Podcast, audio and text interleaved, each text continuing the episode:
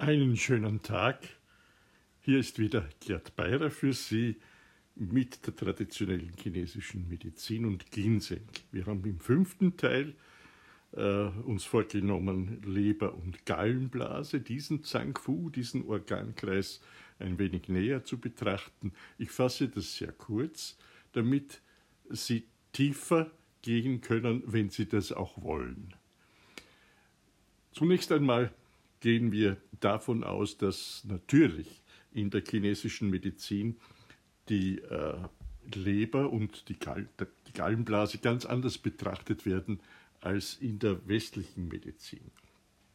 Die Organe haben in der TCM sehr oft eine wesentlich umfassendere Bedeutung und eine Leberstörung, glaube ich, das schon einmal gesagt zu haben, hat nicht nur mit den Leberwerten zu tun so dass es vielleicht sinnvoll ist, in diesem Organkreis äh, zu betrachten, äh, der dem Frühling äh, zugeordnet ist, dass hier das Hervorsprießen neuer Triebe symptomatisch ist und damit auch Aktivität. Alles, was mit der Farbe Grün in der Natur zusammenhängt, wird äh, zugeordnet äh, dem Organkreis und den Elementen Holz, sodass die Leber und die Gallenblase für die Kreativität, die, der Ideenreichtum quasi, äh, Planung, Strategie, Taktik, Flexibilität, also im Beruf oft von sehr großer Wichtigkeit ist und mit seiner Gallenblasenaktivität äh, dem Mut entspricht, wenn man da die positive Emotion herausgreift.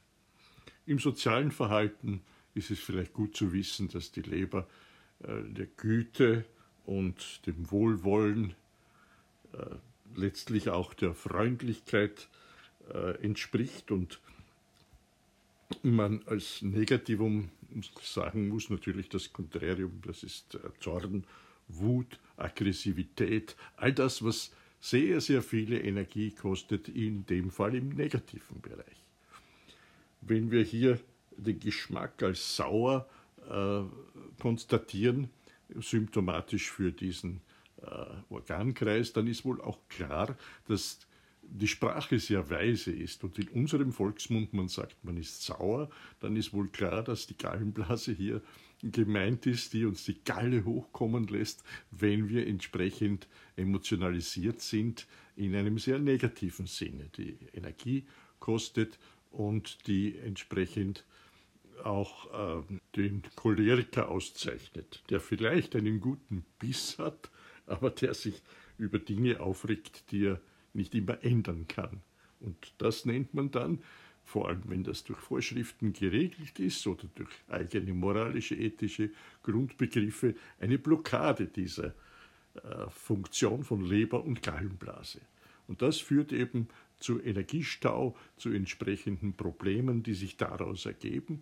Und jeder weiß, dass wenn einem etwas über die Leber gelaufen ist, oft noch lange nachwirkend Schlafstörungen, äh, Störungen des normalen Organkreislaufes, wie zum Beispiel auch der Tochter von Lebergallenblase, nämlich Herz- und Dünndarm, dann dort Störungen auftreten, weil eben zu wenig oder disharmonische Energien in Herz-Dünndarm münden. So ist es gut, wenn man die Dinge in dem Organkreis beheben kann, indem man zum Beispiel wohl nährt diesen Organkreis mit äh, zum Beispiel Ginseng, was die Eiweißsynthese nachweislich verbessert, die Entgiftung des Organs anregt und dann auch die Folgeerscheinungen, die negativen Folgeerscheinungen äh, abfangen kann.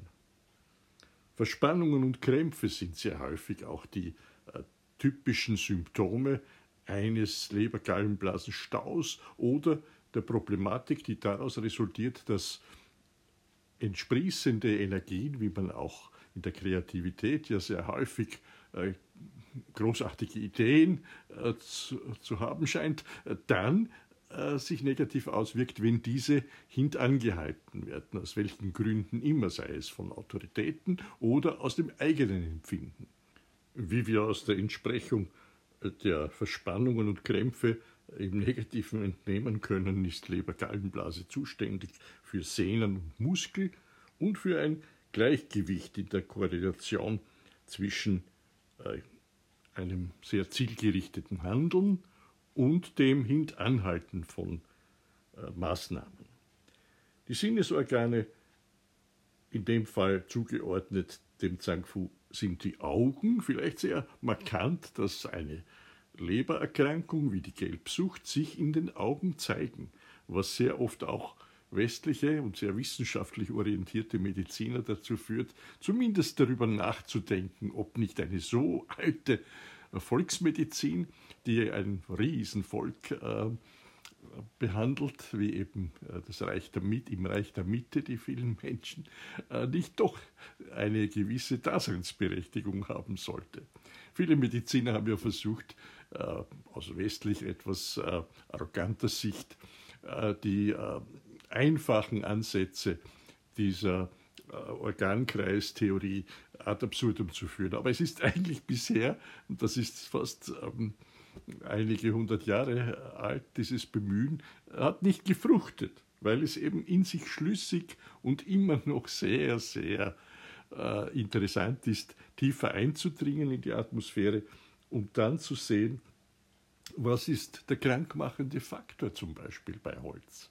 Und das ist faszinierend, dass hier der Wind eine Rolle spielt. Wer kennt denn nicht die Situation, wenn er also äh, sehr äh, wechselhaftes Wetter hat mit entsprechendem Wind oder Sturm, dass hier äh, die Emotionen sich ähnlich verhalten. Meine Frau sagte oft, wenn der Himmel, schau, schau wie es mir geht und schau auf den Himmel, wenn da die Stürme, die Wolken wehen, dann sieht es bei mir ähnlich aus.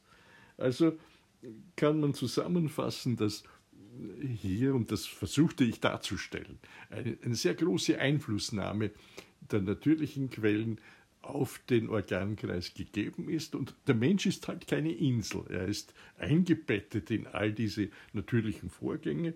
Und wenn man eine Möglichkeit sucht, äh, die Emotionen, die in dieser Hinsicht eben, um das nochmals zu wiederholen, an Wut und Aggression zu erkennen sind, die in uns aufsteigen, ist das die negative Energie von äh, Leber-Galle und man wird dem schwer beikommen, alleine mit psychologischen und äh, psychotherapeutischen Mitteln. Ich sage das auch noch einmal, ich glaube, das war in einer der letzten äh, Podcasts das Thema, sondern wird man müssen auch die Organkreise befrieden und harmonisieren. Und da ist der Ginseng eine, man kann ruhig sagen, Jahrtausende alte Pflanze, die der Harmonisierung der Energiekreise und der Energie in diesem äh, organischen Zusammenwirken zuträglich ist, ohne Nebenwirkungen oder weitestgehende Nebenwirkungen. Das war eine Anforderung an die Herrscherkräuter. Die musste sehr stark wirksam sein, aber harmonisch wirken, das heißt ausgleichend und für uns Menschen ohne jegliche Probleme in der Dosierung, ohne äh, Probleme mit Kontraindikationen. Und der Ginseng kann das. Das sollte uns bewusst sein, dass wir eine Möglichkeit finden, auch wenn sie jetzt im Westen vielleicht noch nicht voll erforscht ist, dem Körper etwas zuzuführen, das noch dazu also Panax, Ginseng, der Allesheiler heißt, und das uns zum Beispiel, wenn man äh, seine Leber schon schwer belastet hat, sei es durch Medikamenteneinnahme oder durch Alkohol und ähnliche Gifte, dass man hier äh, Vorschub leisten kann einer Verbesserung, einer Regeneration dieses Organkreises. Das lassen wir es einmal dabei, damit Sie selbst tiefer gehen können. Besorgen Sie sich äh, vielleicht Literatur zu dieser äh, Sicht aus der traditionellen chinesischen Medizin und Sie werden eine Möglichkeit finden, Blockaden und Störungen des Energiekreislaufes in diesem Organkreis zu beheben, damit Ihnen nicht mehr die Galle hochkommt und Ihnen auch keine Laus mehr über die Leber läuft. Das wünsche ich Ihnen. Bis zum nächsten Mal empfehlen Sie äh, meinen Kanal weiter. Ich danke Ihnen für Ihre Aufmerksamkeit.